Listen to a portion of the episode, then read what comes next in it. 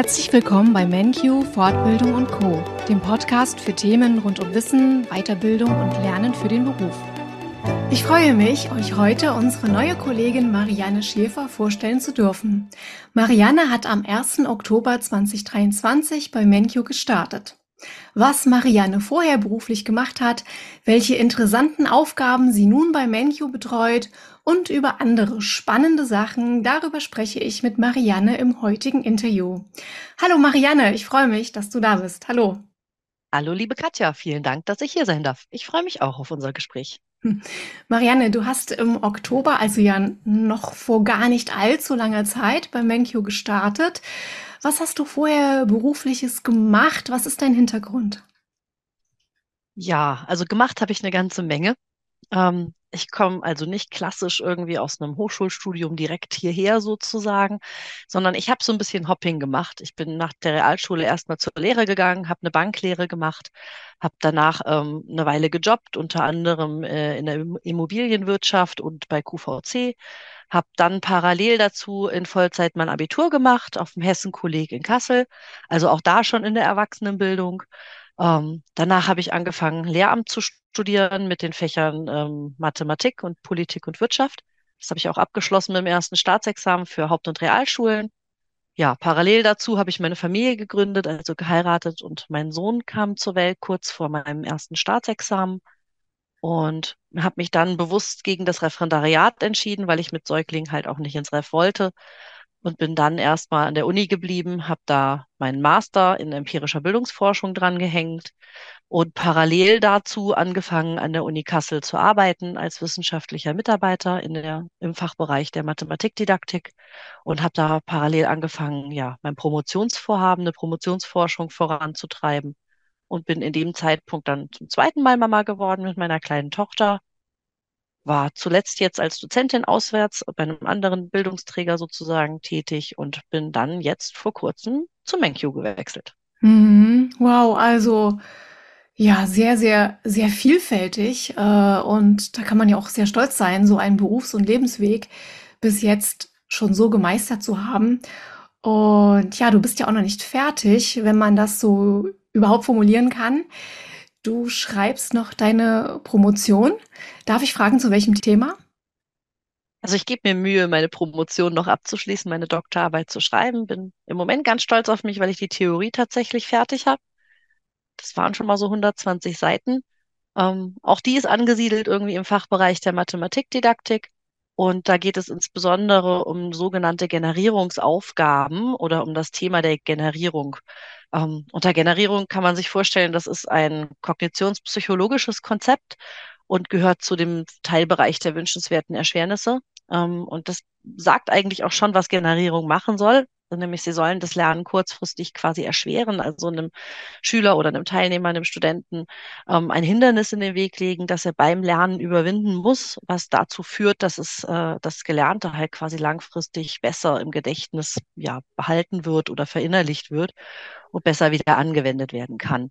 Dabei ist Generierung relativ speziell vom Konzept. Es ähm, erfordert quasi, dass der Teilnehmer von der, an der Studie, der meine Teilnehmer, ähm, ja, wie sage ich das?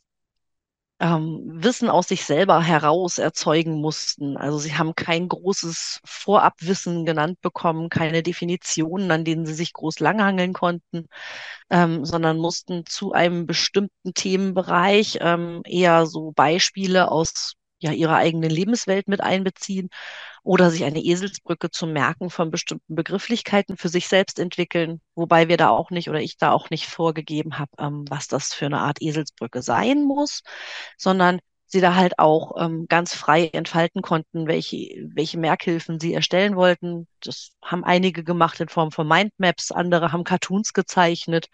Ähm, also das war eine sehr vielfältig zu sehen.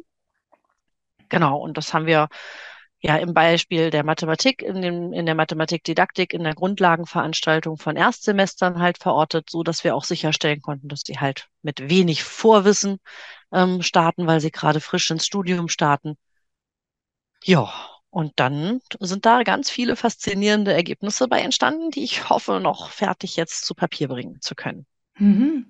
Das ist ja auch ein sehr interessanter Ansatz, den ich noch nicht kannte, muss ich jetzt mal gestehen, dass man eben auch durch ja, Erschwernisse, wie du es gerade formuliert hast, äh, und Herausforderungen lernt. Mir war bisher bewusst eigentlich, dass man in einem sehr, ähm, wie soll ich sagen, emotional gut aufgestellten Setting besser lernt. Auch spannend, sehr spannend. Das hat nicht zwingend was mit Emotionen zu tun. Ja. Und, ähm, Erschwernisse kennst du mit Sicherheit. Ähm, klassisch aus der eigenen Schulzeit. Eine der wünschenswerten Erschwernisse, die jeder kennt, ist der Testungseffekt. Und den kennt man insbesondere vom ja, Vokabellernen. ja, Auch das ist quasi eine kurzfristige Erschwernis, die das dazu führt, dass die Vokabeln besser im Gedächtnis bleiben. Ist halt schon sehr Spannend. breit erforscht, Mhm. deswegen kennen das die Menschen. Mhm. Ja, wieder was dazugelernt. ja, und das alles wuppst du ja inklusive mit, also oder sagen wir mal mit Familie. Du bist äh, ja Mutter zweier Kinder, wie du gesagt hast. Was ist denn dein Geheimrezept, das jetzt alles unter einen Hut zu kriegen? Ja, Geheimrezept kann man da eigentlich sagen, gibt's nicht. Es ist mehr so ein, ja, Überlebenswille. Ich sag, manchmal fühle ich mich wie der Frosch im Sahneglas, immer weiter strampeln, dass die Sahne fest wird und man endlich stehen kann. Ähm, ja, das Ganze irgendwie so ein bisschen äh, gepaart mit der für den Versuch, alles irgendwie zu organisieren und zu strukturieren, so Termine zu organisieren und ähm, ja, einen guten Tagesablauf hinzubekommen. Ich muss gestehen, das funktioniert nur bedingt. Es gibt Tage, da gipfelt das im absoluten Chaos. Es gibt Tage, da funktioniert es einwandfrei. Also Geheimrezept, ich weiß nicht, Überlebenswille, Augen zu und durch. Ja, super. Und sag mal, wie bist du überhaupt zu MenQ gekommen? Ja, also ob ich das jetzt so offen eigentlich sagen sollte, weiß ich nicht. Aber ich würde sagen, es ist ein Zufall gewesen. Ähm, ich habe ja, wie ich schon gesagt habe, bei einem anderen Bildungsträger gearbeitet.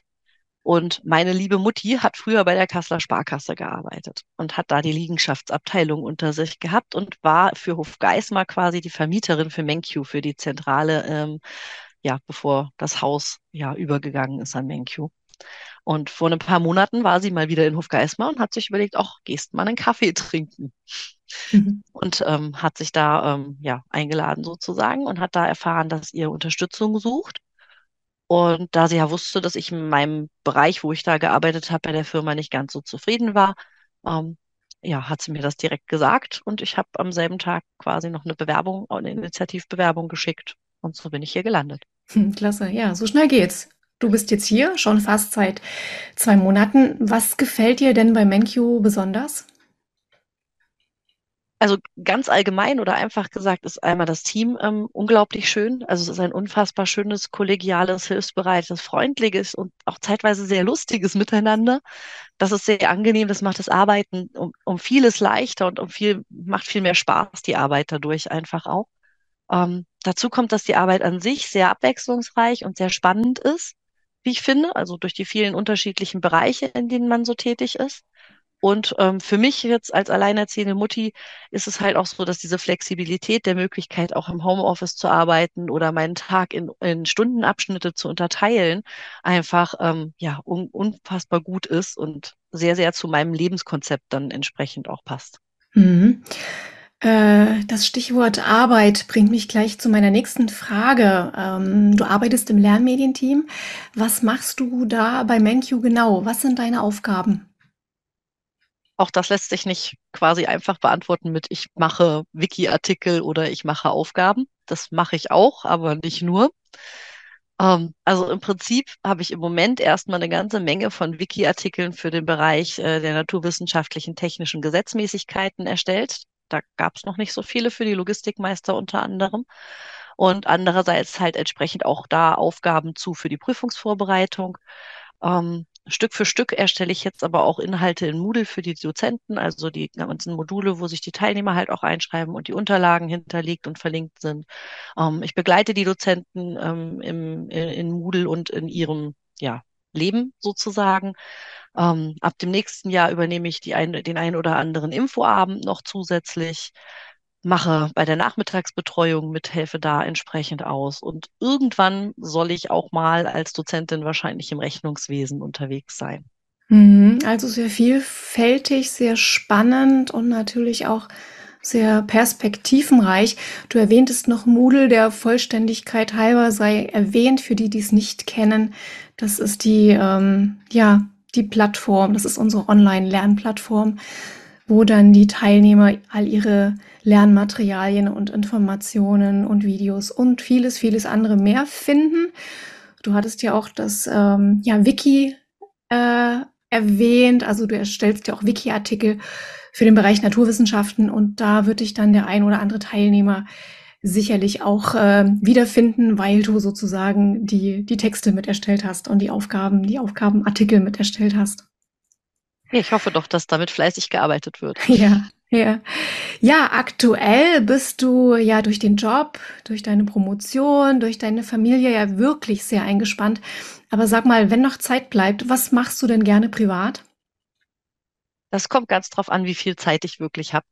Also wenn ich zum Beispiel mal einen ganzen Tag frei hätte, meine Kinder irgendwie zum Beispiel bei Oma sind, dann ähm, nutze ich den Tag sehr gerne einfach, um entweder in die Therme oder ins Schwimmbad zu gehen, mal so einen Tag so ganz gemütlich aus, ausklingen zu lassen oder anzugehen.